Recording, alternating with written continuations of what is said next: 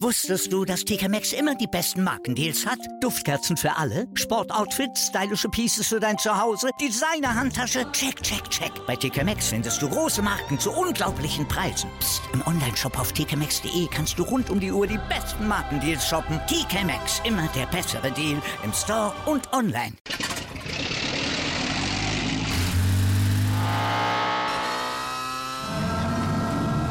Von 0 auf 100. Aral feiert 100 Jahre mit über 100.000 Gewinnen. Zum Beispiel ein Jahr frei tanken. Jetzt ein Dankeschön, rubbellos zu jedem Einkauf. Alle Infos auf aral.de. Aral, alles super.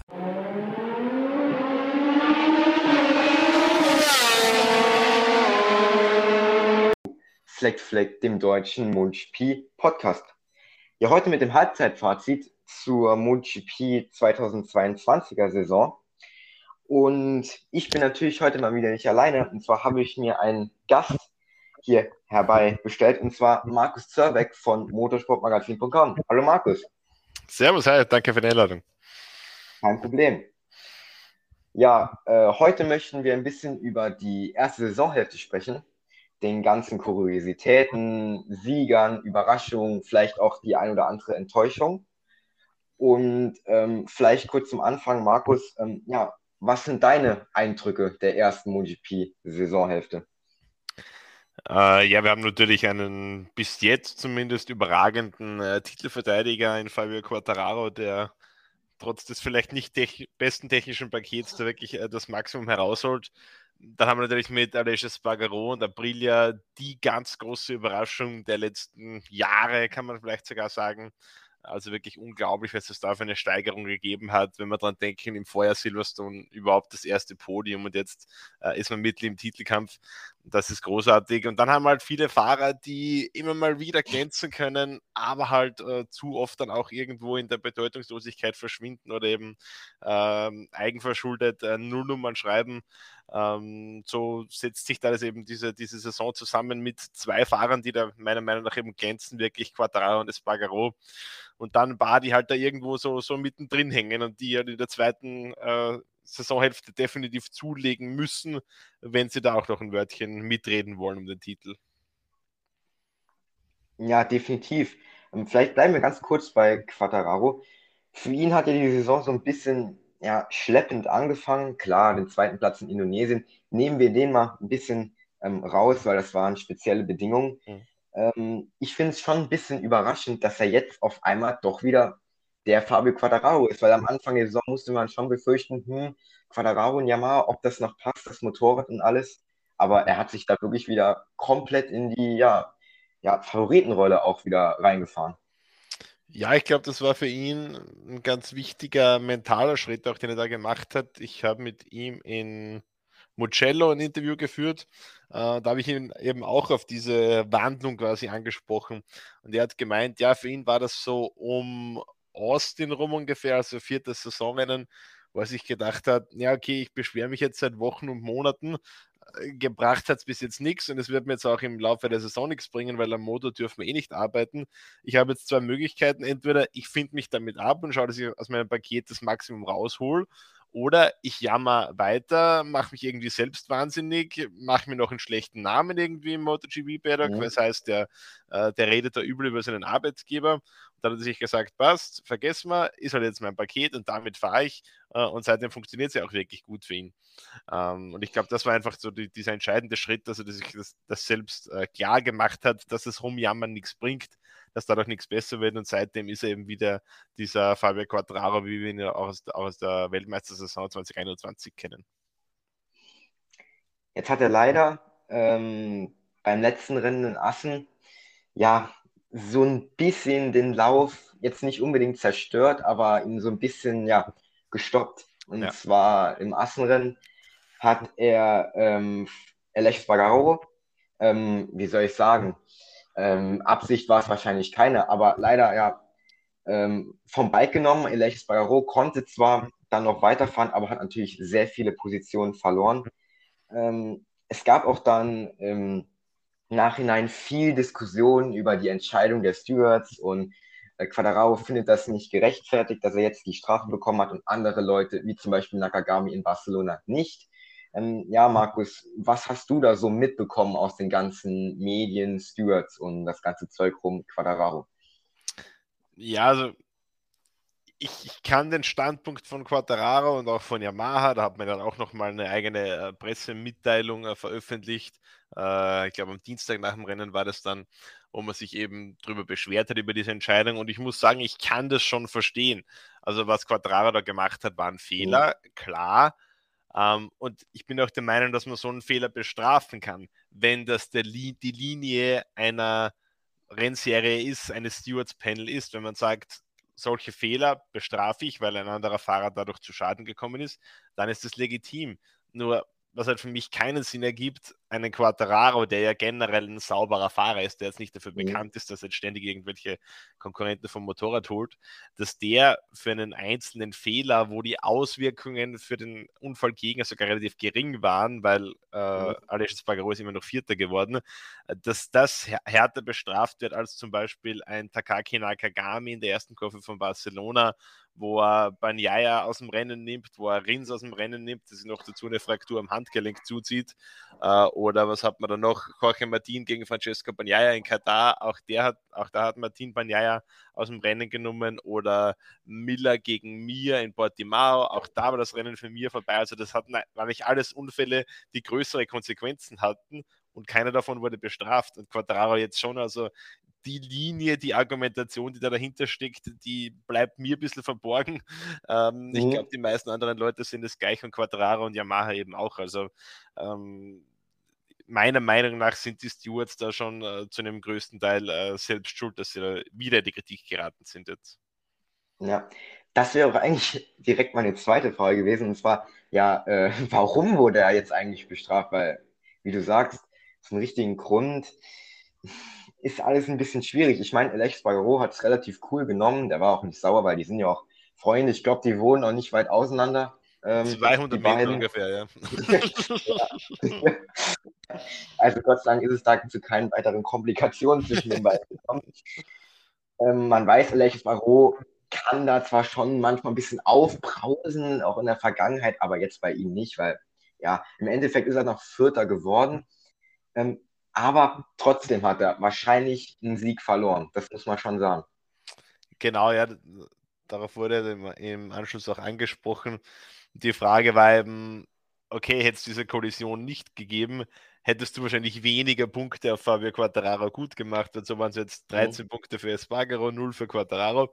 Äh, aber du hättest wahrscheinlich das Rennen gewonnen, weil die Pace von ja. Alex Espargaro war überragend. Und er hat dann gesagt, ja, es stimmt auf jeden Fall. Und er hat gesagt, er hätte sogar, ihm wäre es lieber gewesen, er hätte zum Beispiel das Rennen direkt vor Quattararo gewonnen, hätte nur fünf Punkte gut gemacht, äh, aber hätte dafür einen Sieg eingefahren, weil Siege in der Motorradweltmeisterschaft hat er erst einen und da wäre es ein zweiter, da wäre ihm schon ganz recht gewesen. Aber ich glaube, wenn er dann am Jahresende vielleicht Weltmeister ist, dann ist es ihm auch ja, so ganz recht, ja. könnte ich mir vorstellen. Ja, dann wird er wahrscheinlich an die 13 Punkte da denken, die er damals ja, gewonnen hat.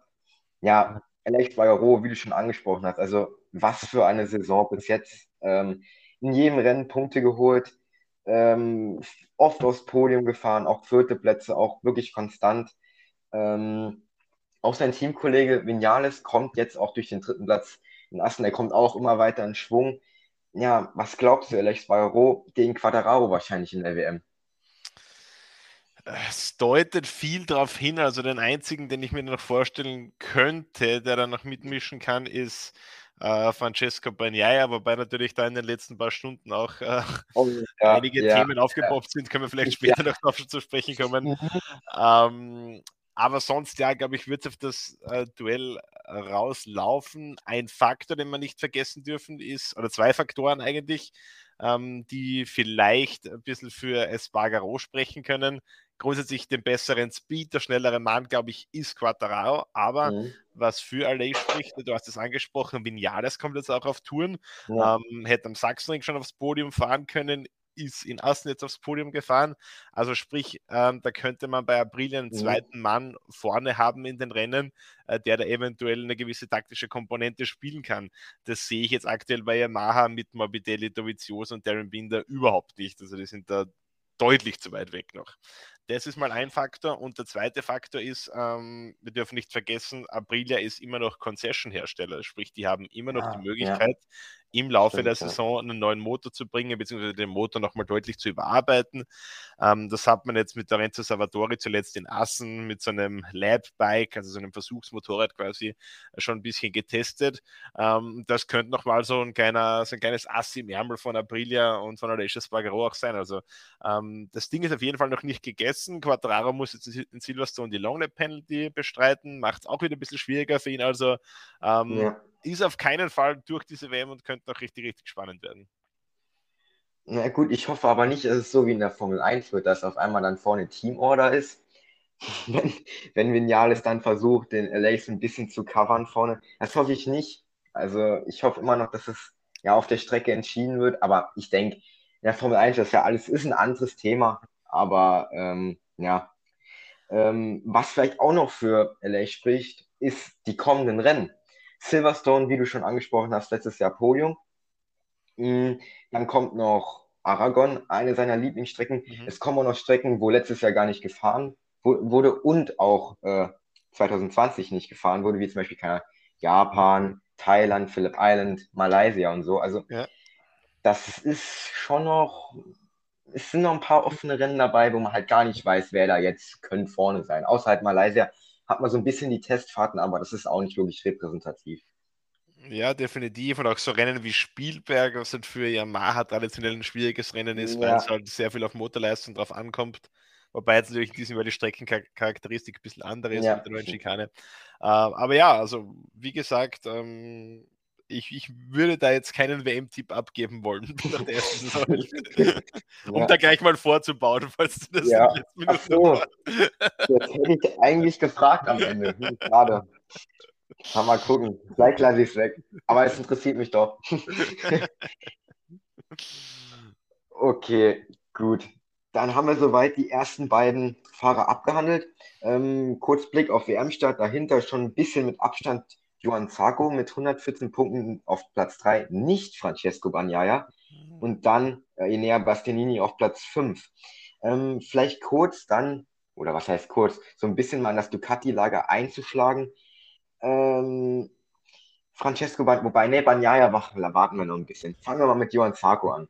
Also Johann Zarco ja schon in den letzten Rennen gezeigt, dass er Konstanz kann bringen und dass er auch vorne kann mitfahren. Okay, lassen wir jetzt mal Assen außen vor, weil da ist er, ist er nur 13. geworden, aber ja, wenn er es wird ein bisschen öfters konstanter rüberbringen, ich denke, so kann man sagen, dann wäre er auch ein heißer Kandidat. Ja, definitiv. Also Schören Sarko ist für mich immer so ein bisschen ein Rätsel. Äh, der hat halt so eine wirklich äh, glänzenden Rennen. Und dann sind halt wieder so Rennwochenenden, wo er einfach vom ersten Training an komplett untertaucht. Und er kann es mhm. meist auch nicht erklären, warum es so ist.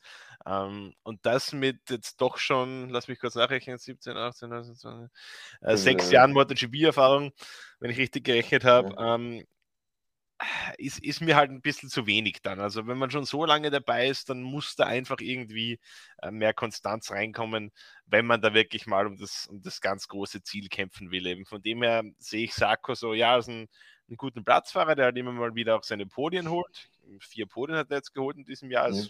Keinesfalls eine schlechte Bilanz. Ähm, aber für ganz, ganz vorne, glaube ich, ähm, fehlt es ihm dann irgendwo. Was genau es ist, kann ich nicht sagen, weil was das Talent angeht, äh, halte ich ihn für einen der, der, der Top-MotoGP-Fahrer, ist ein unglaublich guter Zweikämpfer.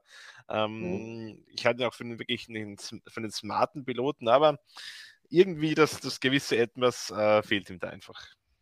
Ja, und der erste Sieg. Fehlt und der erste Sieg vor allem. Der ist mittlerweile, glaube ich, äh, der erfolgreichste ja. Fahrer, der, der nie mhm. Rennen gewonnen hat. Ja. Auch ein Rekord, den halt keiner haben will.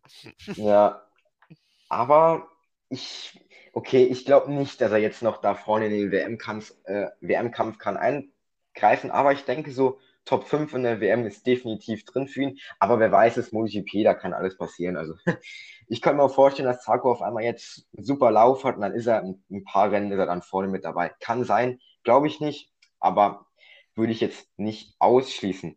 Ähm, sein Teamkollege Jorge Martin, ah, ja, das ist schwierig bei ihm. Also man kann eigentlich sagen, wenn er ins C kommt, dann ist es häufig Podium oder Top 6 so. Und wenn nicht, dann, ja, dann stürzt er halt. Oder holt halt null Punkte. Ist bei Jorge Martin immer so ein bisschen schwierig. Das war auch schon, äh, okay, letzte Saison war er ein bisschen verletzt, aber Jorge Martin ist auch so einer, der kann schnell sein, aber er hat halt nicht die Konstanz.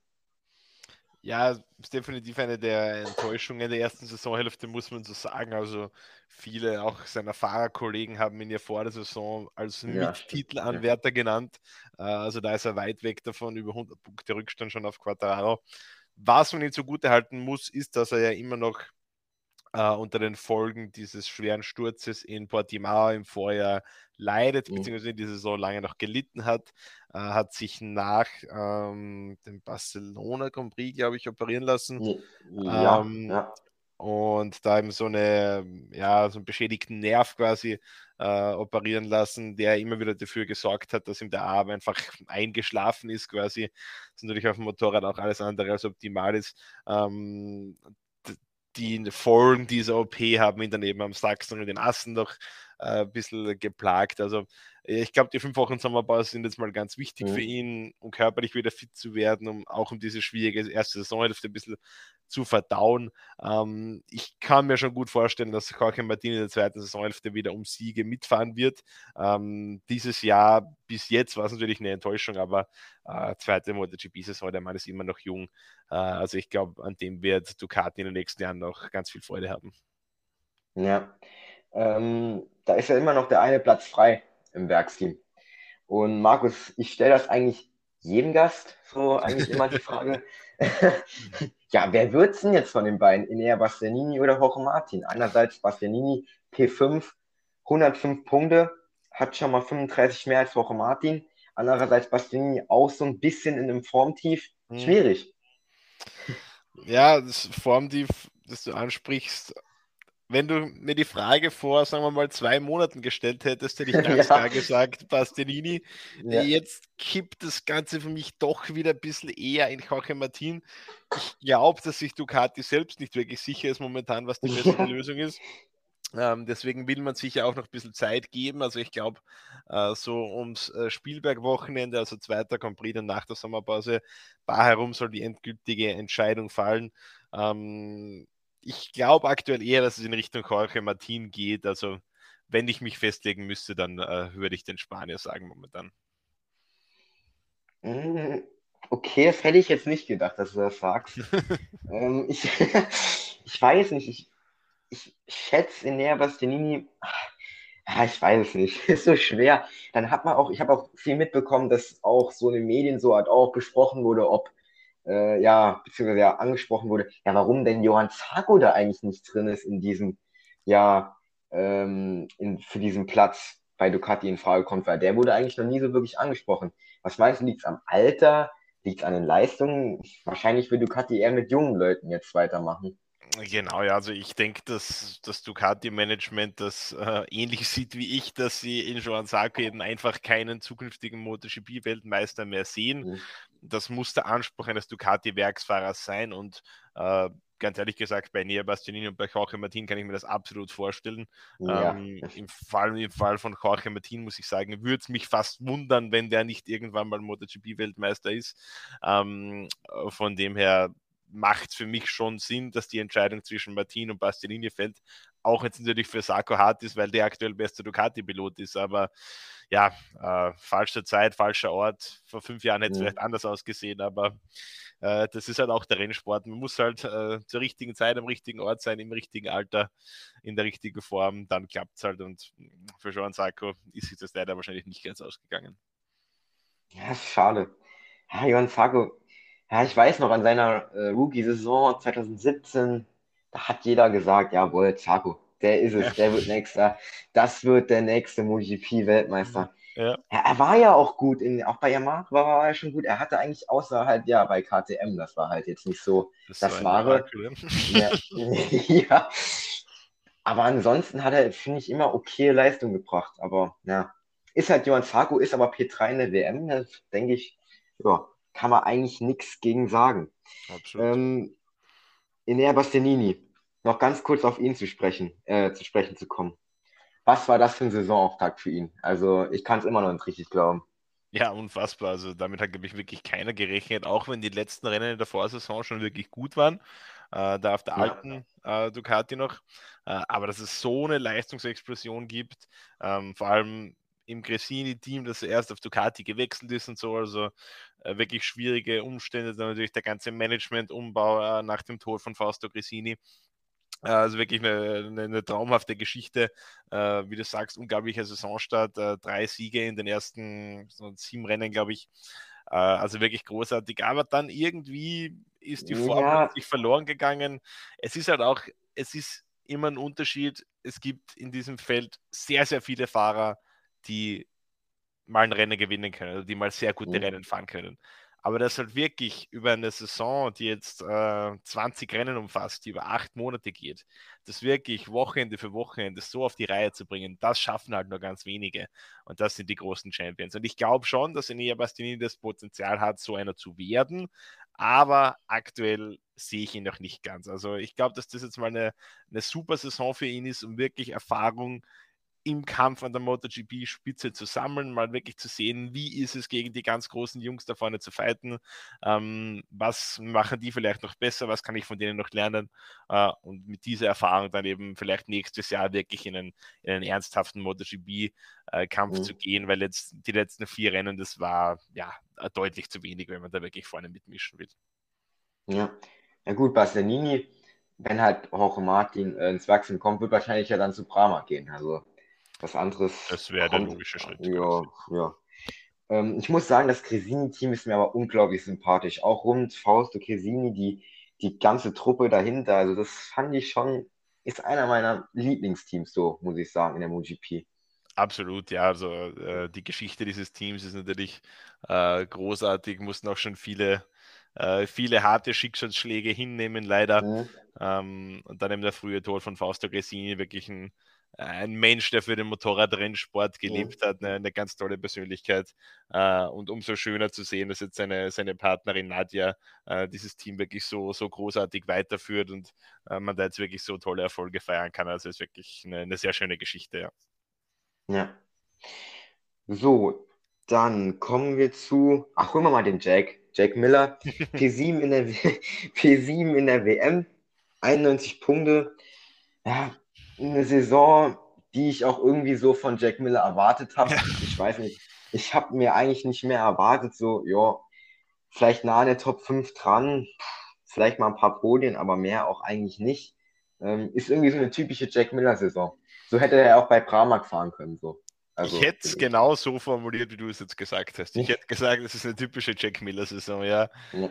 Ähm, ein paar richtig, richtig geile Rennen dabei von ihm. Ähm, aber insgesamt ist dann halt einfach, das sind Wochenenden dabei, so wie Mugello, wo er einfach auf den 15. Platz fährt, ohne ja. jetzt irgendwie äh, besondere technische Probleme oder einen Ausritt gehabt zu haben oder sowas. Und das kann halt einfach nicht ja. äh, der Anspruch eines Ducati-Werkspiloten sein. Also das, da braucht man nicht diskutieren drüber. Äh, und das passiert halt bei ihm meistens nicht einmal im Jahr, sondern ein paar Mal im Jahr. Und dann hat er noch seine paar Rennen, wo er das Motorrad halt wegwirft und das alles zusammen, ja, ist dann auch der Grund im Endeffekt, warum er seinen Platz bei Ducati verliert. Weil er ein guter MotoGP-Fahrer ist, aber es halt zu oft einfach nicht äh, ummünzen kann und dann auf der Strecke beweisen kann. Ähm, ich wünsche es ihm, ich hoffe es für ihn, dass es bei KTM äh, nächstes Jahr besser ja. läuft. Ähm, es könnte, befürchte ich, schon in gewisser Weise seine letzte Chance sein in der MotoGP. Also, ja. wenn es jetzt bei KTM nicht klappt, äh, ja, schauen wir mal. Also. Ich glaube, das, das das Talent, das Potenzial von Jack Miller bestreitet im MotoGP der niemand, aber äh, er zeigt es ja so selten und auch in dieser ja. Saison. Vor allem auch in der Moto 2 mit Augusto Fernandes, der jetzt wieder in den WM-Fight mit einsteigt. Ich, ich glaube, der ist sogar WM-Führender, oder? Ja, es ist so eng in der Moto 2. Ich glaube, dass jetzt noch Vietti führt, aber ich es ist gar nicht knapp, bitte nicht drauf fest. Ja, ja, es ist in Moto 2 ist sowieso komplett wild. Ja. Ähm, ja, wie gesagt, hat Augusto Fernandes mit einem Petro Acosta, also da folgen schon sehr, sehr schnelle Leute, also definitiv. Ja. Also er gehört in die MotoGP, also es ist einfach ein Charakter für sich, er ist unglaublich Absolut. sympathisch, witzig, sorgt auch für der Strecke, auf der Strecke hin und wieder mal für eine lustige Aktion. Manchmal ja. haben wir auch den, Ang den Angry Miller, aber ja. der ist auch immer manchmal dabei. Also, ja, wie gesagt, ja, ich denke, er soll, die er soll die letzte Saisonhälfte mal noch genießen und dann bei KTM nochmal neu anfangen. Absolut, aber was wir da jetzt für Miller gesagt haben, das gilt für fast alle MotoGP-Fahrer. Also man muss wahnsinnig aufpassen, äh, da nicht seinen Platz in der MotoGP zu verlieren, weil einfach unglaublich viele tolle Talente von unten hochdrängen. Äh, ein Vietti, ein Fernandes, wie du gesagt hast, ein Ayogura, ein Canet, mhm. äh, ein Pedro Acosta. Da sind so viele wirklich, wirklich tolle Fahrer äh, dabei. In den letzten Jahren war es so, dass sehr viele von den älteren MotoGP-Fahrern ausgeschieden sind. Das war mehr oder weniger so ein normaler Prozess. Jetzt haben wir nicht mehr viele ähm, ältere Fahrer dabei, also mhm. kann es auch passieren, dass es ein paar Jüngere trifft. Äh, also da muss man schon auf der Hut sein, regelmäßig Leistung abliefern, sonst ist man dann auch äh, ganz schnell wieder draußen aus der Königsklasse. Ja, auch ein Team, was ja leider ab nächster Saison leider keine Leistung mehr abrufen wird, ist Suzuki mit Joan Mir und Alex Rins auf P8 und P9. Ähm, natürlich wieder beide zusammen. Ist ja immer so, Joan Mir und Alex Rins, die sind immer dicht zusammen. Ähm, ja, ich denke, man muss eigentlich kein Geheimnis draus machen. Ähm, seit der Bekanntgabe, wo Suzuki ja halt gesagt hat, nee, fahren wir nicht mehr mit, beziehungsweise nicht selbst das Suzuki-Team, aber halt von oben, ähm, ja, läuft es halt nicht mehr. Ich ja. denke, ähm, man kann zwar sagen, ja, die Leute sind noch motiviert in der Box, aber wenn man mal ganz ehrlich ist, wer hat da jetzt noch groß Lust drauf? Die Leute, die verlieren alle ihren Job. Jetzt nicht alle, aber halt bei dem Team und also ich hätte auch nicht mehr so viel Motivation, wenn ich weiß, dass es eh nächste Saison vorbei ist. Ja, also es ist eine, eine ganz unangenehme Situation. Also einen Job zu verlieren ist, ist, immer, ist immer übel. Äh, das ist halt jetzt nochmal was Besonderes, weil halt einfach auch so viel, so viel Leidenschaft, so, so viel Emotion für den Job auch drinnen steckt. Also, mhm. äh, was ich gehört habe, dass wirklich viele Tränen geflossen in der Suzuki-Box, als das, mhm. als das bekannt gegeben wurde. Und ja, auch wenn man versucht, irgendwie die Motivation hochzuhalten und, und weiterhin 100% zu geben, ich glaube, im Unterbewusstsein ist es einfach irgendwo drinnen, dass. Ähm, ja. ja, dass es halt dann einfach nicht, nicht mehr so rund laufen kann. Und ich meine, die, die Zahlen sprechen für sich.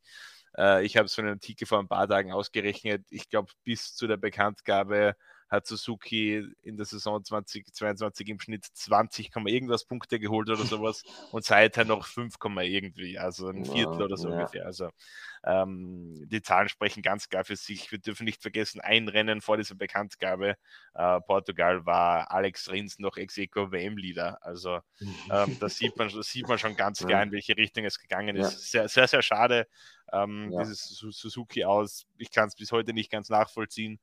Ähm, ich glaube, die wenigsten Leute im Paddock können es nachvollziehen. Auch die Suzuki-Führungsebene rund um äh, Shinichi Sahara und Livio Supo, ja. auch die verstehen es nach wie vor nicht wirklich, dürfen aber aus vertraglichen äh, Gründen nicht wirklich öffentlich drüber sprechen. Aber ja, ganz, ganz schade. Äh, ein super sympathisches Team, viele tolle Leute ja. drinnen. Ähm, ja, ähm, für Jean Mir und für Alex Rins wird es aller Voraussicht nach Gott sei Dank weitergehen in der MotoGP, aber äh, viele Leute werden natürlich aus dem, aus dem Paddock verlieren durch diesen Ausstieg. Ja. ja. Du hast es erwähnt, für die beiden wird es, ist zwar noch nicht offiziell, aber höchstwahrscheinlich weitergehen. Beide bei Honda, äh, Alex Rins im RCR Honda-Team und Joan Mir vermute ich beim Rep Repsol Honda-Team. Ähm, ja, ich finde es gut. Also ich finde es ganz wichtig, dass die beiden weiterhin MotoGP fahren. Also für mich sind das zwei absolut Weltklasse-Fahrer ähm, Joamir Weltmeister, Alex Rins, der hat auch hier und da mal bewiesen, dass er es kann. Ähm, und dann höchstwahrscheinlich das Duell Joan Mir gegen Marc Marquez, wenn der dann auch dann mal irgendwann wieder vollstens fit ist. Ähm, also ich finde es eine gute Entscheidung. Ähm, jetzt weiß ich nicht, ähm, hätte man das auch tauschen können, so, also Alex Rins zu Repsol und äh, Joan Mir zu LCR oder wäre das nicht gegangen? Also, wäre natürlich möglich gewesen, ja, finde aber die Entscheidung so ja. schon logischer, muss ich sagen. Also ja. Also schon mir war über die letzten Jahre ähm, der bessere Pilot von den beiden, der zumindest der die, die größeren Erfolge abgeliefert hat. Ähm, bin auch sehr gespannt, wie sich die beiden schlagen auf Honda, wenn es tatsächlich zu den mhm. Vertragsabschlüssen kommt, wovon wir jetzt mal ausgehen. Ähm, ist natürlich schon eine große Umstellung. Also beide sind in der MotoGP bis jetzt nur Suzuki gefahren.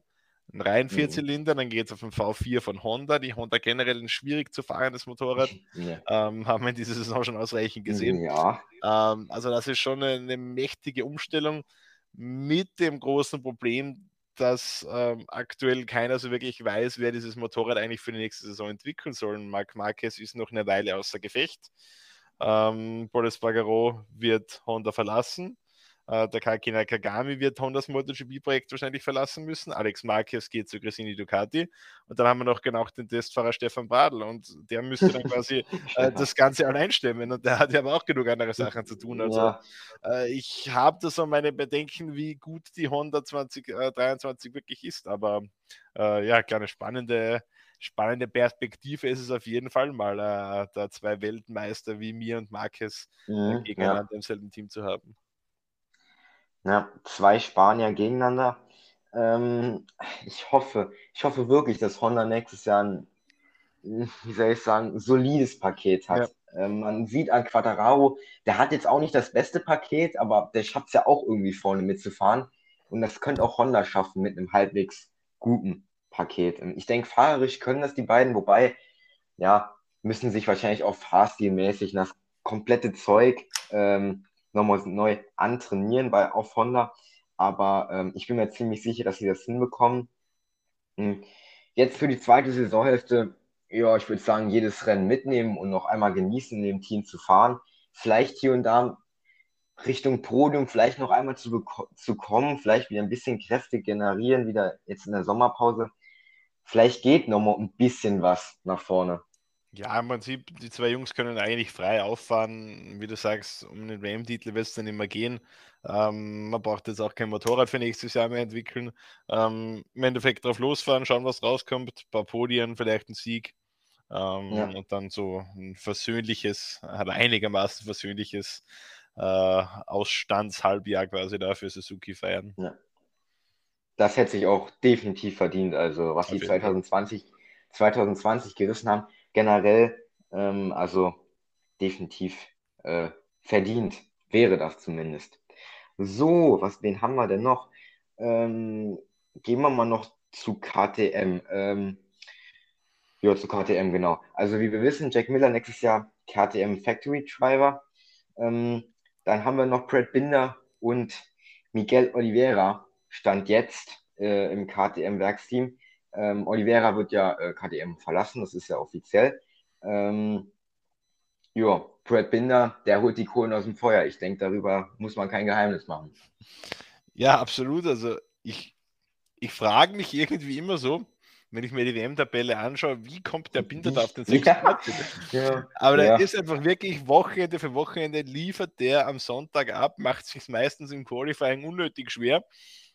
Ja. Startet von weit hinten, aber pflügt er wirklich jeden Rennsonntag äh, ordentlich nach vorne und fährt dann wirklich immer die äh, wirklich guten Punkte, Resultate ein. Ähm, ich glaube, er will schon noch mehr, das merkt man. Also Brad Binder weiß, ja. was er kann, weiß, dass er auch mit den, mit den ganz großen Jungs da vorne mitkämpfen kann. Ähm, da fehlt mir aktuell bei, ähm, bei KTM noch das nötige Rüstzeug, das man den Fahrern da geben kann, quasi. Ähm, da ist man, glaube ich, noch ein bisschen bei der, ähm, soll ich sagen, bei der Richtungsfindung ähm, bei KTM in den letzten Jahren war es ja so, dass sich die Fahrer immer beschwert haben, wir kriegen so viele Teile am Rennwochenende, wir müssen immer nur testen und aussortieren und das probieren und wir kommen eigentlich gar nicht dazu, einfach mal zu fahren. Da hat man sich gesagt, okay, verstehen wir, ähm, dann lassen wir das mal. Äh, und jetzt ist man wieder so ein bisschen auf die andere Seite gerutscht. Ich habe da mit ein paar Leuten im KTM-Umfeld gesprochen. Aktuell hat man so ein bisschen das Gefühl, dass man vielleicht wieder zu wenig äh, im Laufe ja. des Jahres quasi vorangebracht hat. Weil wenn man so in den Saisonauftakt in Katar, da ist Brad Binder Zweiter geworden. Das war das beste Rennen ja. eigentlich. Ähm, also da ist man irgendwie noch so äh, dabei, quasi so den goldenen Mittelweg zu finden, nicht zu viele Teile zu bringen, aber schon auch schauen, dass das Motorrad äh, konstant weiterentwickelt wird. Ähm, das ist momentan noch nicht ganz gelungen, äh, den richtigen Weg da zu finden. Aber Brad Binder zeigt schon, dass das Motorrad grundsätzlich was kann. Ähm, Miguel Oliveira ist mir ein bisschen ein Rätsel in den letzten, äh, im letzten Jahr, kann man sagen, ungefähr. Uh, und die beiden Rookies, muss man sagen, Gardner und Fernandes tun sich extrem schwer auf dem Motorrad. Ähm, ich glaube, es liegt dann einfach daran, dass die KTM halt im Vergleich zu äh, den anderen Konkurrenzbikes doch noch das immer noch das jüngste Motorrad ist, auch das besonderste Motorrad ist, was den Rahmen angeht, was die Dämpfungselemente von WP angeht. Ähm, äh, somit ist es da, glaube ich, am schwierigsten als Rookie auf dem Motorrad zurechtkommen. Ist, glaube ich, deutlich leichter da auf einer Yamaha, auf einer Ducati, worauf auf immer zu sitzen. Äh, das bekommen halt leider äh, Gardner-Fans jetzt zu spüren. Ja, also wenn man sieht, Brad Binder mit 93 Punkten, letztes Rennen ist er Fünfter geworden, ähm, ist nicht weit weg, so generell, es fehlt ihm eigentlich gar nicht viel auf Platz 3. Also, also ich würde es mir einfach wünschen für den Brad, weil ich weiß nicht, es ist ein absoluter Sonntagsfahrer. Also ja. kann man so ein bisschen vergleichen mit Valentino Rossi. In seinen guten Tagen so, Qualifying nie so wirklich gut, aber dann ähm, Rennen immer noch mal alles rausgeholt. Ja, wie du sagst, Oliveira. Also seit letzten Jahr dieser Sturz äh, in Österreich. Genau. Seitdem, seitdem äh, läuft leider, leider nichts mehr zusammen. Wird jetzt auch KTM verlassen. Ähm, ja, wo soll es für ihn hingehen? Hm, Möglichkeit wäre er ein F Aprilia wahrscheinlich. Das scheint mittlerweile eigentlich die einzige Möglichkeit zu sein. Ja. Eine Weile lang ähm, schien sich da etwas angebahnt haben in Richtung äh, Gresini Ducati. Äh, ist nichts geworden, wie wir wissen. Ja. Äh, da geht Alex Marquez hin und Fabio Dic und Antonio bleibt. Ähm, somit, ja, ich würde jetzt nur die Option sehen. Ich, ich glaube auch, dass das vielleicht wieder so ein äh, so ein Gut. Neustart sein kann für ihn, weil äh, das ein sehr guter MotoGP-Fahrer ist. Das hat Miguel Oliveira äh, mehrfach bewiesen, hat jetzt vier mhm. Rennen für KTM gewonnen. Ja. Also das ist schon eine, oder drei, drei. Ja. Ähm, äh, ist eine tolle Bilanz, äh, so gesehen äh, erfolgreichster KTM-Fahrer. Ähm, ja. Aber irgendwas hat da im letzten Jahr einfach nicht mehr zusammengepasst. Denn wenn wir denken, bis zur Sommerpause im Vorjahr war oh. der eigentlich, er hat es zumindest ausgesehen, als wäre er der große Herausforderer von Fabio Quattararo, aber seither ist da mit Ausnahme des Sieges im Regen von Indonesien eigentlich gar nichts mehr zusammengelaufen. Ja. Hm, ich denke auch, dass er ein F Aprilia ist. Also ist zwar nur ein Satellitenteam dann, aber, also ein Kundenteam, aber ich finde das jetzt eigentlich nicht so schlecht. Aprilia, wie man sieht, hat ein gutes Motorrad. Also ich finde das jetzt nicht unbedingt ein Nachteil für ihn. Nee, glaube ich auch nicht. Also ich glaube, dass das ein durchaus äh, konkurrenzfähiges äh, Paket sein kann. Die Aprilia ist mittlerweile ein sehr gutes Motorrad. Vielleicht aktuell das Beste in der MotoGP ja. oder eins ja, der besten. Ja. Ähm, und Miguel Oliveras Talent steht außer Frage. Ich glaube auch, dass das RNF-Team äh, ein wirklich gutes ist. Es sind viele gute Leute drinnen mit äh, einem Wilco Seelenberg zum Beispiel, äh, gute Crew Chiefs, mhm. gute Ingenieure. Ähm, also ja, ich, ich hoffe es und, und denke schon, dass das für Miguel Oliveira nochmal so ein Neustart sein kann, ähm, weil das, was wir im letzten Jahr von ihm gesehen haben, das ist deutlich, deutlich weniger, als er kann. Ja. Ähm, jetzt bin ich gerade am Rechnen. Wie viele Siege sind es? Drei oder vier? Na egal, ich muss danach mal nachschauen. Spielberg ähm, einmal, Portimao einmal, Indonesien einmal. Ich glaube, das müssten alle sein. Ja, es müssten drei. ja. ähm, so, dann kommen wir, wie vorher schon angesprochen, zu Honda. Ähm, ja, wie soll ich sagen, die aktuelle Situation ziemlich schwierig. Es läuft eigentlich ja, gar nichts. Ähm, Marc Marquez, wie gesagt, ist in ja, Genesungszeit momentan. Ähm, Stefan Pradel ersetzt und ähm, LCR-Team wird auch eigentlich nur noch so vor sich hingefahren. Äh, da muss ein kompletter Umbruch jetzt stattfinden. Ja, steht außer Frage. Also, ähm, das haben die Fahrer angeführt, auch von Testfahrer Stefan Bradl, der ja doch mittlerweile einen sehr guten Einblick in dieses Projekt hat, äh, mittlerweile klargestellt. Auch Alberto Puig, das Teamchef, hat gesagt, wir müssen da unseren Zugang, unsere Philosophie irgendwie ändern, äh, weil mhm. das, was ja, seit 2020 eigentlich da passiert ist, ist viel zu wenig äh, für den größten Motorradbauer der Welt und für die erfolgreichste Marke in der MotoGP-Geschichte. Ähm, das Problem, das Honda aktuell hat, man weiß, man muss was ändern, aber ich habe das Gefühl, sie wissen nicht wirklich, was sie ändern müssen. Beziehungsweise es sind so viele Baustellen, dass man die nicht alle auf einmal bearbeiten kann. Jetzt muss man sich quasi überlegen, wo setzen wir an? Äh, machen wir das zuerst? Machen wir das zuerst? Weil äh, alles da jetzt wieder äh, auf einmal über den Haufen werfen, das wird auch nicht zum Erfolg führen. Also ganz, ganz schwierige Situation jetzt bei Honda. Ähm, man hat geglaubt, mit diesem wirklich revolutionären 2022er Bike äh, da wieder den Sprung aus der Krise schaffen zu können. Hat zumindest im ersten Saison dann auch so ausgesehen. äh, war dann aber auch ganz schnell wieder vorbei, der Zauber. Ja. Ähm, ist da in üble Probleme geraten. Also äh, gerade Stefan Brat ist wirklich einer, der da äh, oft Klartext äh, spricht, wenn ich mit ihm rede. Und der sagt wirklich, das Motorrad ist teilweise echt unfahrbar. Ähm, ich weiß nicht, wie ich das Motorrad überhaupt über die Renndistanz bringen soll und so weiter. Also äh, das sind schon wirklich, wirklich äh, üble Aussagen, die er da treffen muss, weil es ja. die Wahrheit ist. Eben äh, sagt ja keiner gerne über seinen Arbeitgeber, aber äh, ja, also ist jede Menge Arbeit bei Honda und ob sie das in ein paar Monaten so hinkriegen, dass man da wieder auf die Erfolgsspur zurückfindet, ich habe meine Zweifel, ehrlich gesagt. Ich denke, sie haben auf jeden Fall gelernt, dass es, dass es jetzt nicht mehr geht, nur äh, ja, auf Marc Marquez quasi mhm. zu entwickeln, weil jetzt haben sie es wieder. Sie hatten es äh, schon 2020 gesehen, dass es ohne Marc Marquez einfach, ja, es ist zwar schwierig ohne ihn, aber es kann, es kann ja dann nicht einfach aufhören, wenn der mal nicht da ist. Ähm, und deswegen, ja, müssen wir wahrscheinlich gucken, dass es ein Bike, ja, dass sie ein Bike ja, herstellen, was für jeden passt. Klar, es wird nicht so passieren, dass es für jeden perfekt ist. Das klappt bei niemandem, aber ähm, so, dass es wenigstens fahrbar ist. Wir haben da den historischen Tiefpunkt ähm, am Sachsenring. Ich weiß nicht, seit wie vielen Jahren das das erste Mal war. 40 Jahre. Kein, ja, dass die keine, dass die keine Punkte geholt haben mit, äh, ja, okay, ähm, Pursbaro ist da nicht, ist da nicht mitgefahren, ne, bei dem Rennen. Oder hat, hat, er hat aufgegeben. Hat aufgegeben. Hat, aufge hat aufgegeben, ja, genau. Ja. Aber natürlich und, auch, warum hat er aufgegeben? Weil ihn die Honda an dem Wochenende schon zweimal übel ja. abgeworfen hat. Das ist ja wirklich auch, auch, so ein Punkt, du hast vorher Yamaha angesprochen, wo man ja auch eine, eine ähnliche Situation hatte, zumindest für drei Fahrer eben, abgesehen von, äh, von Quattararo, äh, die da eben gar nicht äh, auf die Touren kommen, wo man sagt, okay, es fehlt in der Leistung. Das ist halt ein Punkt. Wenn mein Motorrad zu langsam ist, okay, ist unangenehm.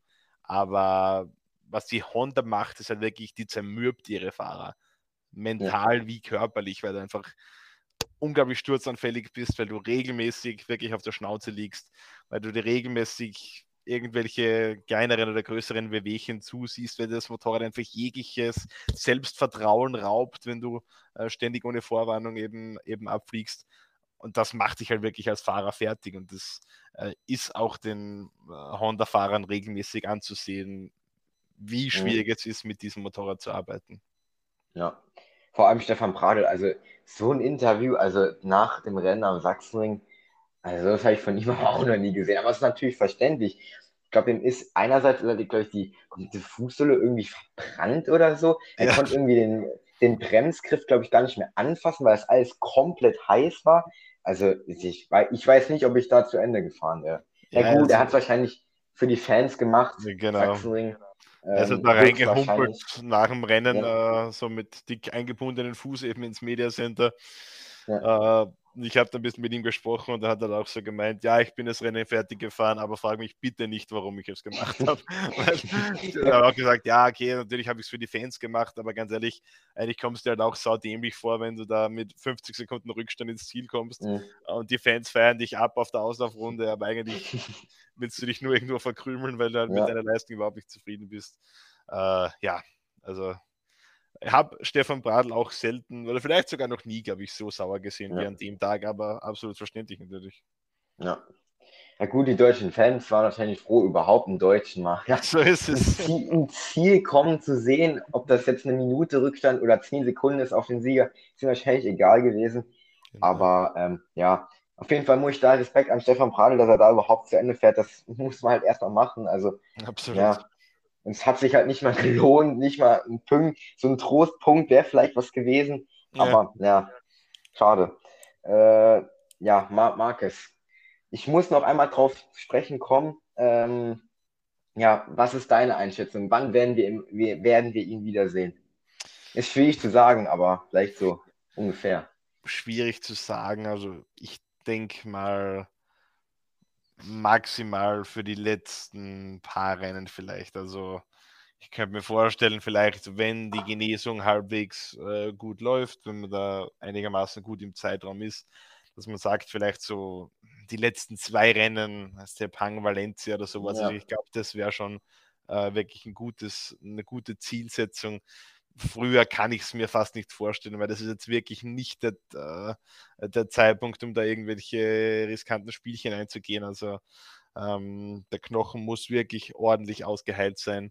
Marc Marquez muss sich fit fühlen. Dann macht es Sinn, wieder auf das Motorrad äh, zu steigen und keinen Tag früher.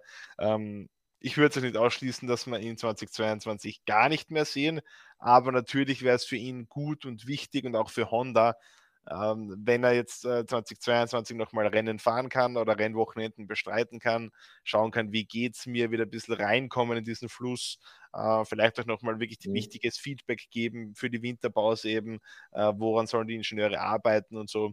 Das wäre natürlich ganz wichtig. Ähm, also ich, wie gesagt, ich könnte mir vorstellen, so im Saisonfinale, dass es da vielleicht noch mhm. was wird.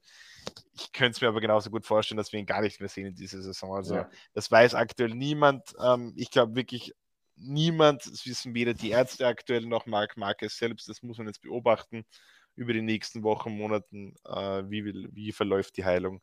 Ähm, ja. Dann kann man irgendwann mal genauere Prognosen abgeben. Ähm, der Rest ist im Moment reine Spekulation. Ja.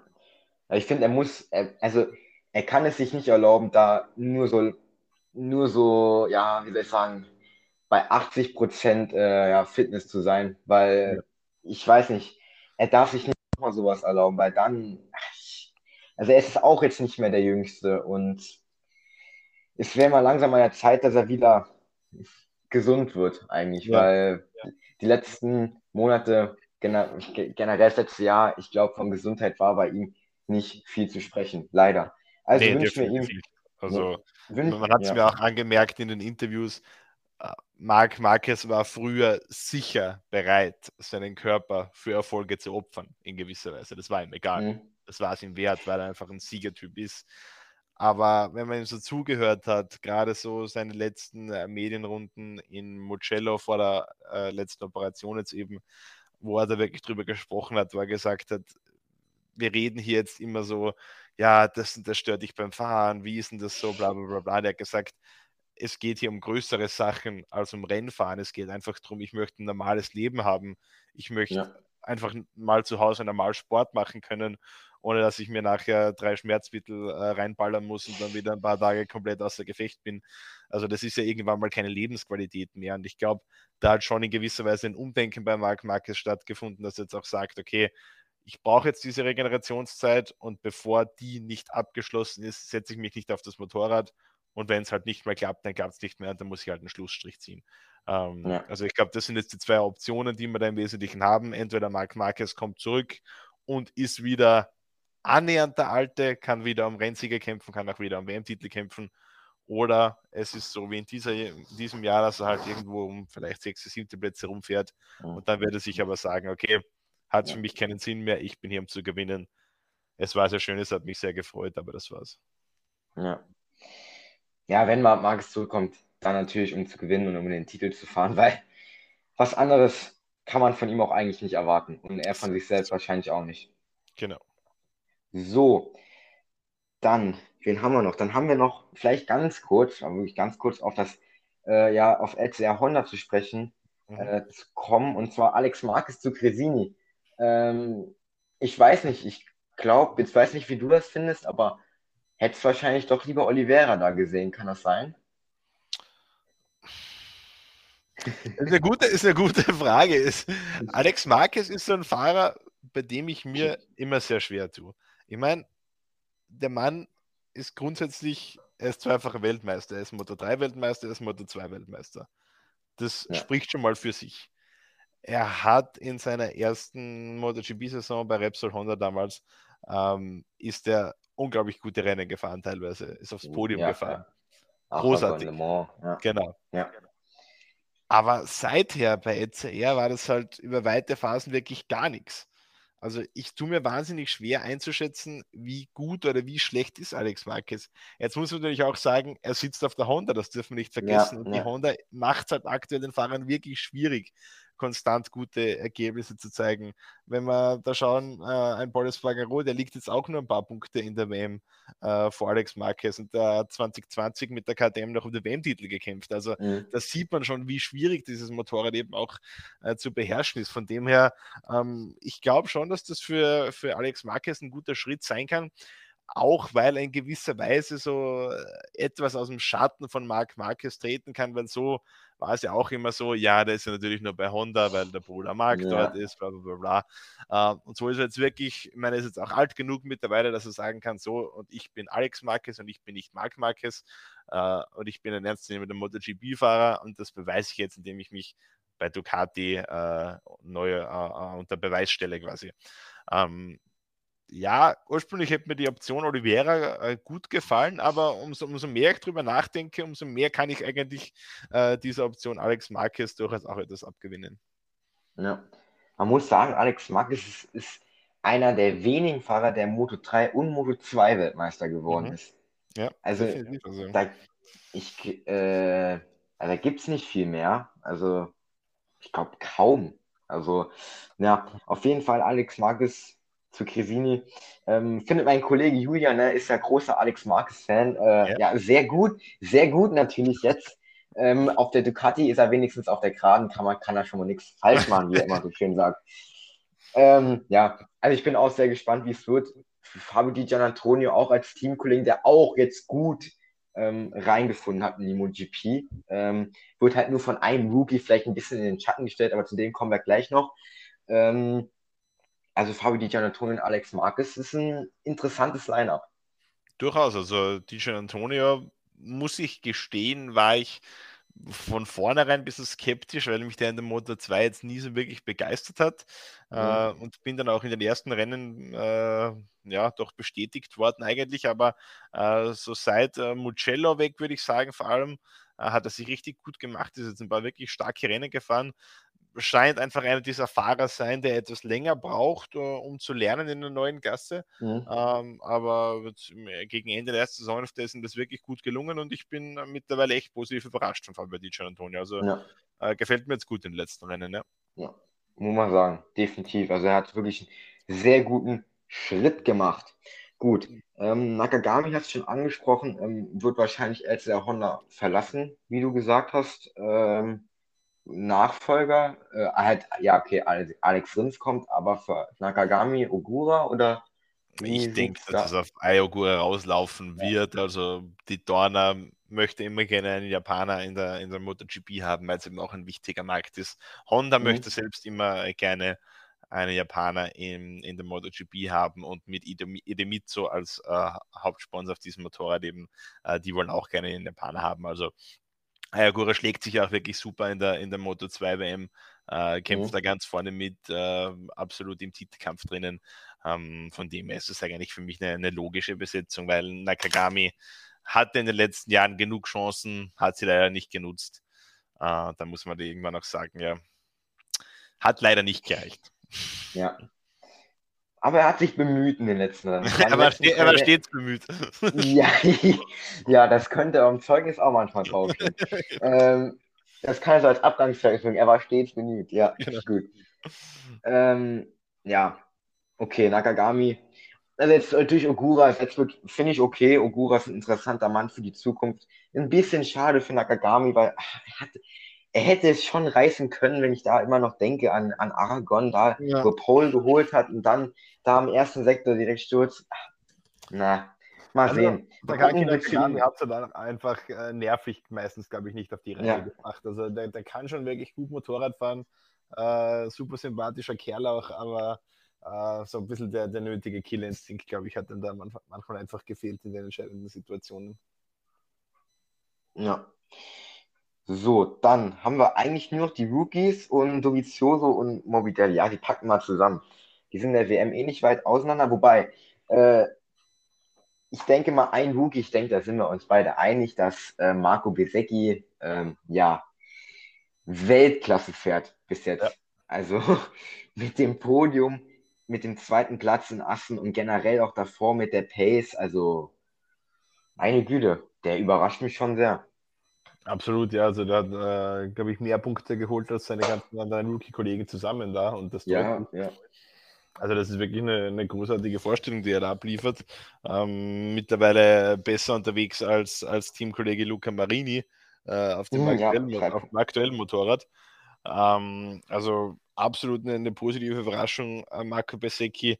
Äh, auch so mit dem Rennen, jetzt wie wir es zuletzt in Assen gesehen haben, wahnsinnig schwieriges Rennen äh, mit komplizierten Bedingungen, mit Einsätzen mhm. im Regen und sowas. Also eigentlich so Rennen, wo man sagt, da, äh, da können die Routiniers quasi nochmal den entscheidenden Unterschied machen, ist ein brillantes Rennen gefahren. Also wirklich Hut ab. Ähm, also von dem erwarte ich mir in den nächsten Jahren, wenn er so diese äh, Leistungskurve beibehalten kann, quasi diese Lernkurve beibehalten kann, äh, dann erwarte ich mir von dem noch sehr viel äh, ganz großartige erste Saisonhälfte.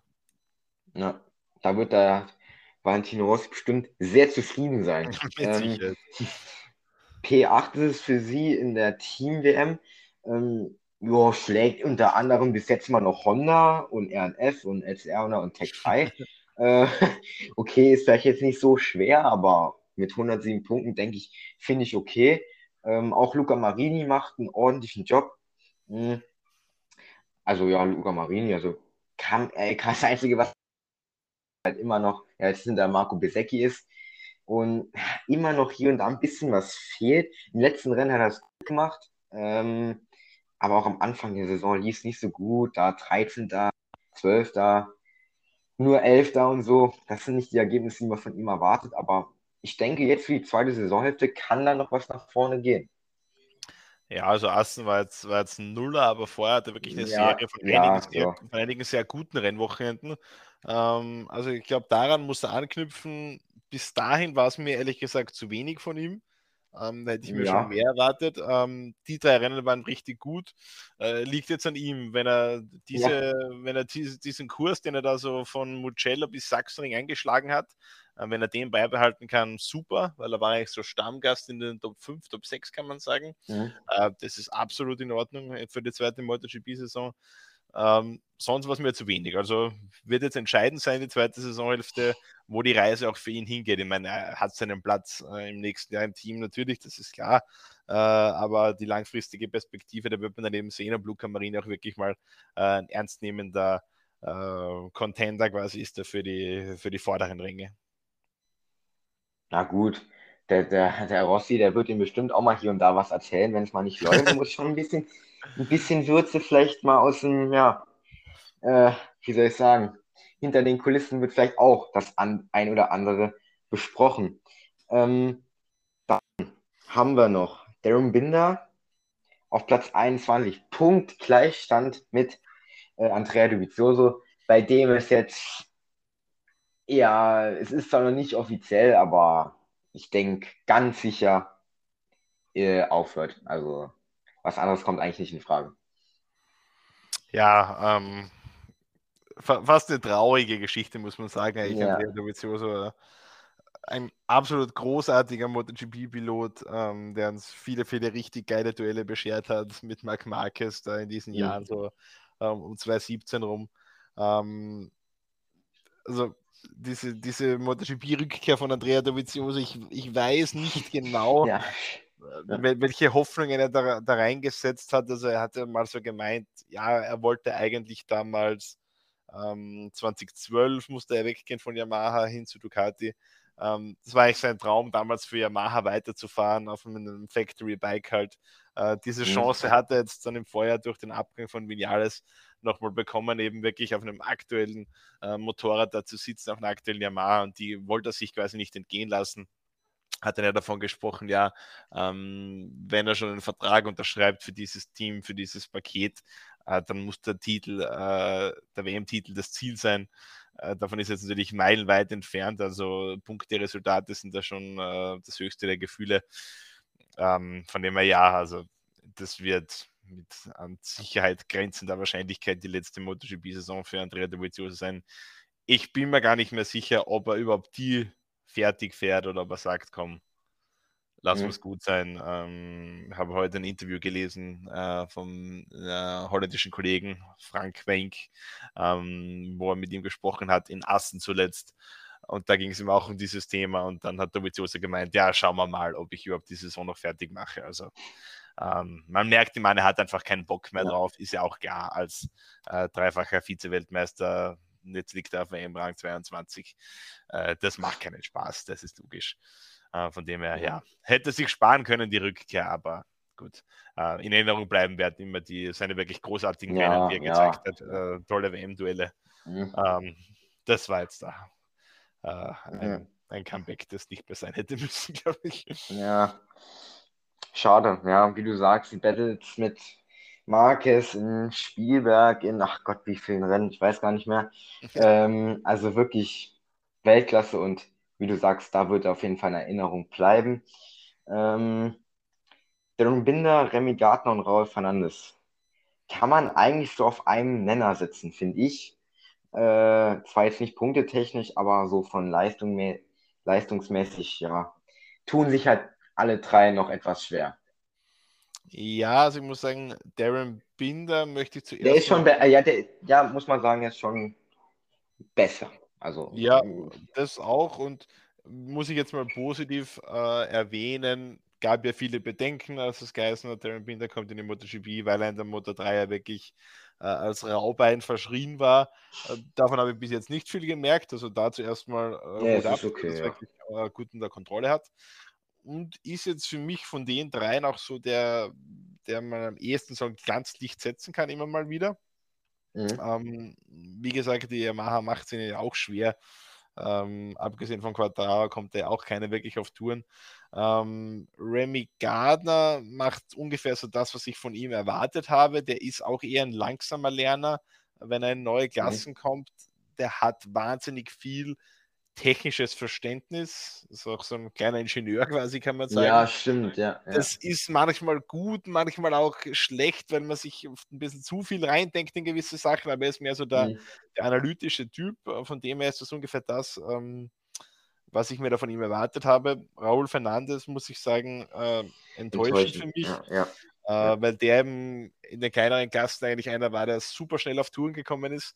Ähm, aber der hat, glaube ich, einfach ähm, dieses Thema MotoGP völlig unterschätzt. Er hat sich gedacht, da marschiert er jetzt so durch, wie er es in den kleinen Klassen auch gemacht hat. Aber MotoGP ist dann einfach nochmal um so viel komplexer, so viel mehr Arbeit, so viel mehr Dinge, auf die man schauen muss. Äh, das hatte, glaube ich, einfach unterschätzt, hat sich dann auch von Beginn an selbst in eine ungute Situation gebracht mit diesem, ja, mit dieser Motzerei gegenüber KTM und gegenüber Gardner und allen, äh, die er da gleich mal angefeindet hat. Also das ist das Letzte, was man als MotoGP-Rookie braucht. Mhm. Da hat es unnötig schwer gemacht. Ähm, jetzt die letzten Rennen wird es ein bisschen besser, aber bis jetzt war das trotzdem ziemlich wenig von einem Mann seiner Klasse, die er zumindest in den, in den kleineren Kategorien gezeigt hat.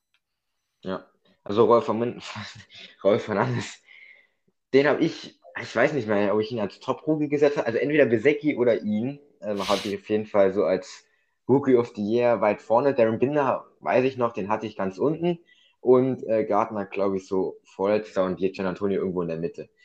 Ähm, ja, Fernandes enttäuschend. Leider hat er auch die Handverletzung dort in Portimao sich zugezogen. Hat auch nicht ganz geholfen. Remy Gardner kommt besser in Schwung, muss man sagen. Zwar jetzt wieder Nuller gehabt äh, in Assen, aber davor äh, P11 und P15 ist okay.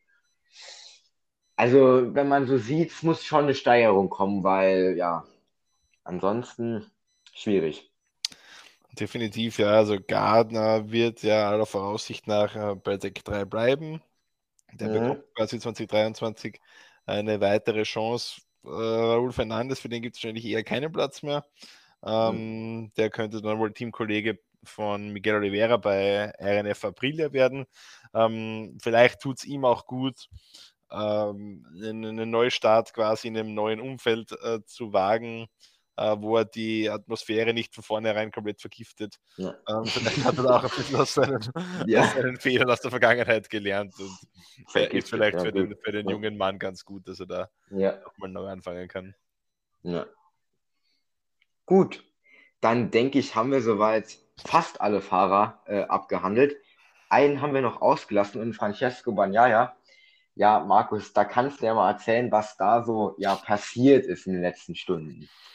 Ja, äh, dramatische Entwicklungen, muss man sagen. Also gestern Abend sind die, die ersten Medienberichte aus, aus Spanien aufgetaucht, äh, Lokalzeitungen auf, auf Ibiza. Äh, Francesco Bagnaia hat wohl im betrunkenen Zustand, äh, ist von einer, von einer Party, von der Disco nach Hause gefahren, äh, hat da sein Auto in den Straßengraben gelenkt. Ähm, es war kein anderes Fahrzeug oder keine anderen Personen involviert, aber Polizei war sofort da. Alkoholtest gemacht. Äh, Francesco Bagnaia war deutlich über der äh, erlaubten ja. Alkoholgrenze.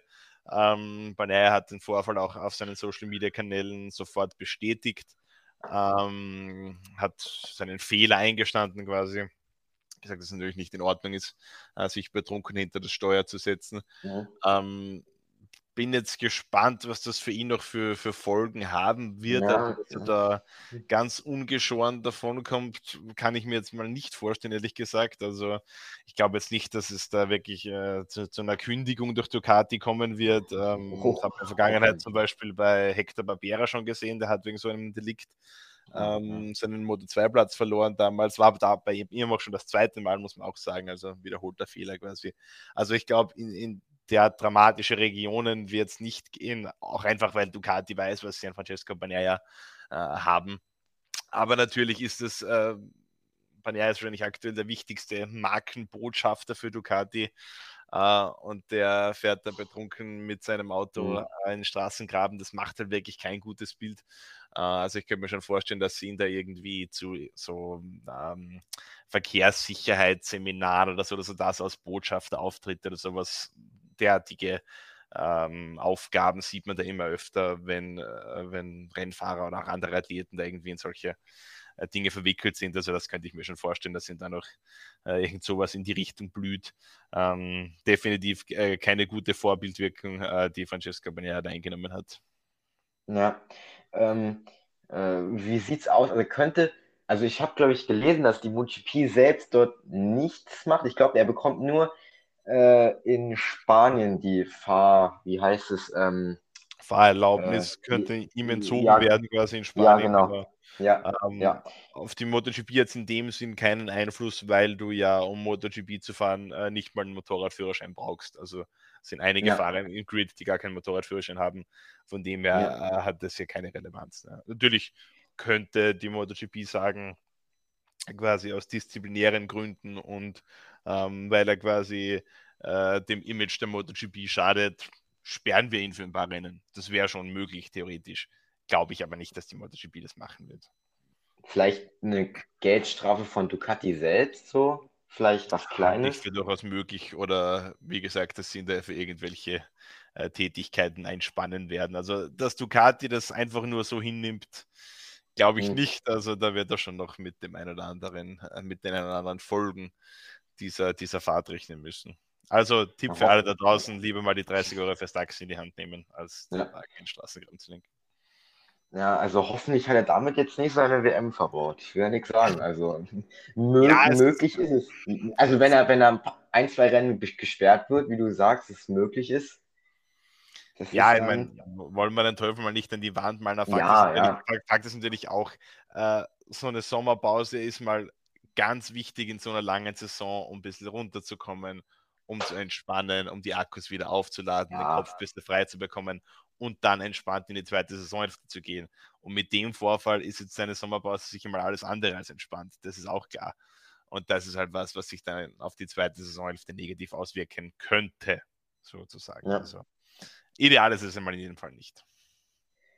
Ich glaube, in Spanien war es so, dass äh, wie viel Promille waren da erlaubt? 0,25 ist erlaubt. 0,25. Und wie viel hatte er nochmal? Ja, also die, die, die, Report, äh, die Reporte sind ein bisschen unterschiedlich. Ähm, es ist immer von 0,87 die Rede, ist ja. aber immer die Frage, ja. ob das halt Milligramm pro Liter sind ähm, oder, äh, oder Promille. Wenn es 0,87 so, Promille ja. wären, wären es schon genug und wenn es äh, Milligramm pro Liter sind, dann wären wir irgendwo bei 1,7. Also dann wäre es eh ein ein ordentlicher Absturz gewesen. Also wie auch immer, ja. er war auf jeden Fall deutlich, ja. deutlich, deutlich über dem, über dem erlaubten Limit, von dem her ja. äh, braucht man da nicht diskutieren drüber. Na gut, jetzt auch die Ungewissheit so ein bisschen bei ihm. Hm. das geht halt dann auch alles immer direkt steil, Medien, alles direkt, boom, wie eine Explosion. Also, der, ja, aber ähm, mal gucken. Ich hoffe, Banyaya hat sich damit jetzt nicht ins eigene Bein geschossen. Ich glaube nicht, aber vielleicht wird so was Kleines im Hintergrund passieren. Wie gesagt, so eine Geldstrafe oder irgendwie sowas. Ja. Aber ähm, hoffentlich, und ich hoffe es auch für ihn, nichts Größeres, denn WM-Hoffnungen hat er vielleicht immer noch, auch wenn er jetzt schon wieder ja, ungefähr so weit hinten ist äh, wie letzte Saison. Aber das kann man ja, wie man gesehen hat, aufholen. So ist es also. Ähm, Francesco Bagnaia ist diese Saison halt ein bisschen der, der Mann der Extreme, nicht nur was das Partyleben angeht, sondern auch auf Rennstrecke. äh, die letzten sechs Rennen dreimal gewonnen, drei Nuller geschrieben. Ähm, also was den Speed angeht, ist, glaube ich, er der, der es am ehesten mit Quattaro aufnehmen kann. Aber ja. man muss einfach regelmäßig äh, rüberbringen. Äh, und abs abschließender Satz vielleicht noch zu dem ganzen Alkoholthema. Ähm, meine persönliche Meinung, klarer Fehler. Äh, wer betrunken ist, hat nichts hinterm Steuer verloren. Aber ich glaube, ähm, man sollte auch Menschen, auch wenn sie MotoGP-Superstars sind, ja. zugestehen, dass sie Fehler machen. Er hat sich entschuldigt und äh, ja, von dem her glaube ich, äh, also da jetzt auf den öffentlichen Pranger stellen, äh, das muss auch nicht sein, glaube ich. Nee. Ich wollte es nur mal kurz ansprechen, weil es. Ja, ja äh, angesprochen gehört es auf jeden Fall, das war, gehört thematisiert, aber ja. ähm, ich glaube, viele Leute, die da jetzt äh, äh die härtesten Strafen überhaupt für Francesco Bagnaia erfordern, sollten vielleicht über ihr eigenes Leben, über ihr eigenes Leben nachdenken, ob sie da vielleicht auch immer alles hundertprozentig richtig gemacht haben. Ja. So, dann, wie ganz am Anfang schon angesprochen, ne? ja, wer, wer ist denn dein WM-Favorit? ah, wer ist mein WM-Favorit? Ähm, ja, also ich muss jetzt einfach mal, weil ich zu Saisonbeginn so getippt habe und zu Saisonbeginn so gesagt habe, jetzt sage ich einfach nach wie vor, Francesco Bagnaia startet in der zweiten Saisonhälfte voll durch und rockt das Ding nochmal dermaßen, dass er diese 66 Punkte auf Fabio Quattararo aufholt und MotoGP-Weltmeister 22 wird. Und dann noch betrunkenen Autounfall macht. Ja, das hoffentlich nicht, das, bitte. Das, ja, ja, ja, das wäre aber so die Saison. ähm, na gut, wenn ich jetzt so bei meinem WM-Tipp bleibe, von Anfang der Saison mit Joan Mir, uh, ah. könnte, könnte, könnte, ein bisschen schwierig werden. Uh, du darfst, darfst nochmal. ja, da darf ich nochmal. Ich glaube, ich glaube, es macht wirklich Alex Bagaro. Okay. Weil ich, ich habe so ein bisschen im Gefühl, ich weiß auch nicht warum, aber er wirkt mir so, so sicher und so, ja, er ist einfach gut, er ist einfach ein sauguter Fahrer. Ich weiß auch nicht. Er war schon immer ein sauguter Fahrer und wird es auch immer bleiben. Und das Aprilia-Paket ist so gut. Und auch dann noch die Sache mit dem Motor, wie du da vorher angesprochen hast, ist auch noch ein Vorteil. Dann Strecken, die ihm relativ gut liegen, also sehr gut liegen. Ich sage jetzt einfach mal Elech, weil, wenn man ehrlich ist, entweder wird es Quadraro, Elech oder noch Banyaya. Ich glaube, die anderen, man müsste zwar jetzt noch Fargo sagen, weil wenn man auf die WM schaut, aber nehmen wir jetzt mal außen vor. Ähm, ja, ja ähm, ich bleibe mal bei Lech, aber ich, ich weiß auch nicht. Mal gucken. Abgerechnet auf jeden Fall, November. Ja, lustiger Fakt, ich glaube, Fabio Quadraro hat 172 Punkte, so viele hatte Joan Mir 2020 insgesamt. ja, glaub, da war das, das auch, auch, deutlich kürzer natürlich, muss man sagen. Ja, ja, ja, ist klar, ja, natürlich. Ja. Gut, dann, was ist auch eigentlich jetzt heute? Ja, eine Stunde 13, ja, Wunderbar. geht ja noch. ist ja nur gerade so unser letzter Podcast, den wir jemals aufgenommen haben, aber okay. Äh, Freut mich. Ähm, aber mit dir geht das ja immer sehr gut und deswegen möchte ich mich wieder bedanken bei dir. Und ähm, ja, wieder cool, dass du wieder Zeit gefunden hast. Wir nehmen dich immer gerne wieder so ein bisschen in, ja, wir ziehen dich immer wieder gerne herbei, weil ich weiß nicht, hast du auch so viele Informationen, so gibt es viele Interviews. Ich finde das immer interessant, muss ich sagen. Ja, ich sage danke für die Einladung. Ist mir immer wieder eine Freude, auch wenn es heute ein bisschen ausgeufert ist anscheinend. Kein, kein Problem. Alles gut, alles gut, wirklich. Nächstes alles Mal halte ich mich kürzer. Ja, alles gut. Kann man ja mal machen bei so einem Halbzeitfazit. So ist es. Alles gut. Gut. Dann, äh, ja, war's das. Und ähm, ich verabschiede mich von euch und von dir. Und ähm, ja, auf eine spannende zweite Saisonhälfte. Jawohl, so ist es. Servus, bis zum nächsten Mal. Ciao, ciao. Ja, ciao. Wusstest du, dass TK Maxx immer die besten Markendeals hat? Duftkerzen für alle, Sportoutfits, stylische Pieces für dein Zuhause, Designer-Handtasche, check, check, check. Bei TK Maxx findest du große Marken zu unglaublichen Preisen. Psst. im Onlineshop auf tkmaxx.de kannst du rund um die Uhr die besten Markendeals shoppen. TK Maxx, immer der bessere Deal im Store und online. Wieder live von Ihrem Toyota-Partner mit diesem Leasing-Auftakt. Der neue Toyota Jahreshybrid. Ab 179 Euro im Monat. Ohne Anzahlung. Seine Sicherheitsassistenten laufen mit. Und ja, ab ins Netz mit voller Konnektivität. Auch am Start die Toyota Team Deutschland Sondermodelle. Ohne Anzahlung geht's in die nächste Runde. Jetzt los sprinten zu Ihrem Toyota-Partner.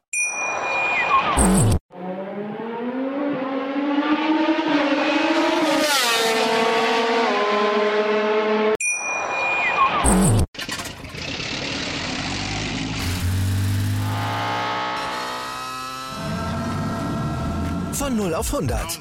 Aral feiert 100 Jahre mit über 100.000 Gewinnen. Zum Beispiel ein Jahr frei tanken. Jetzt ein Dankeschön, rubbellos zu jedem Einkauf. Alle Infos auf aral.de.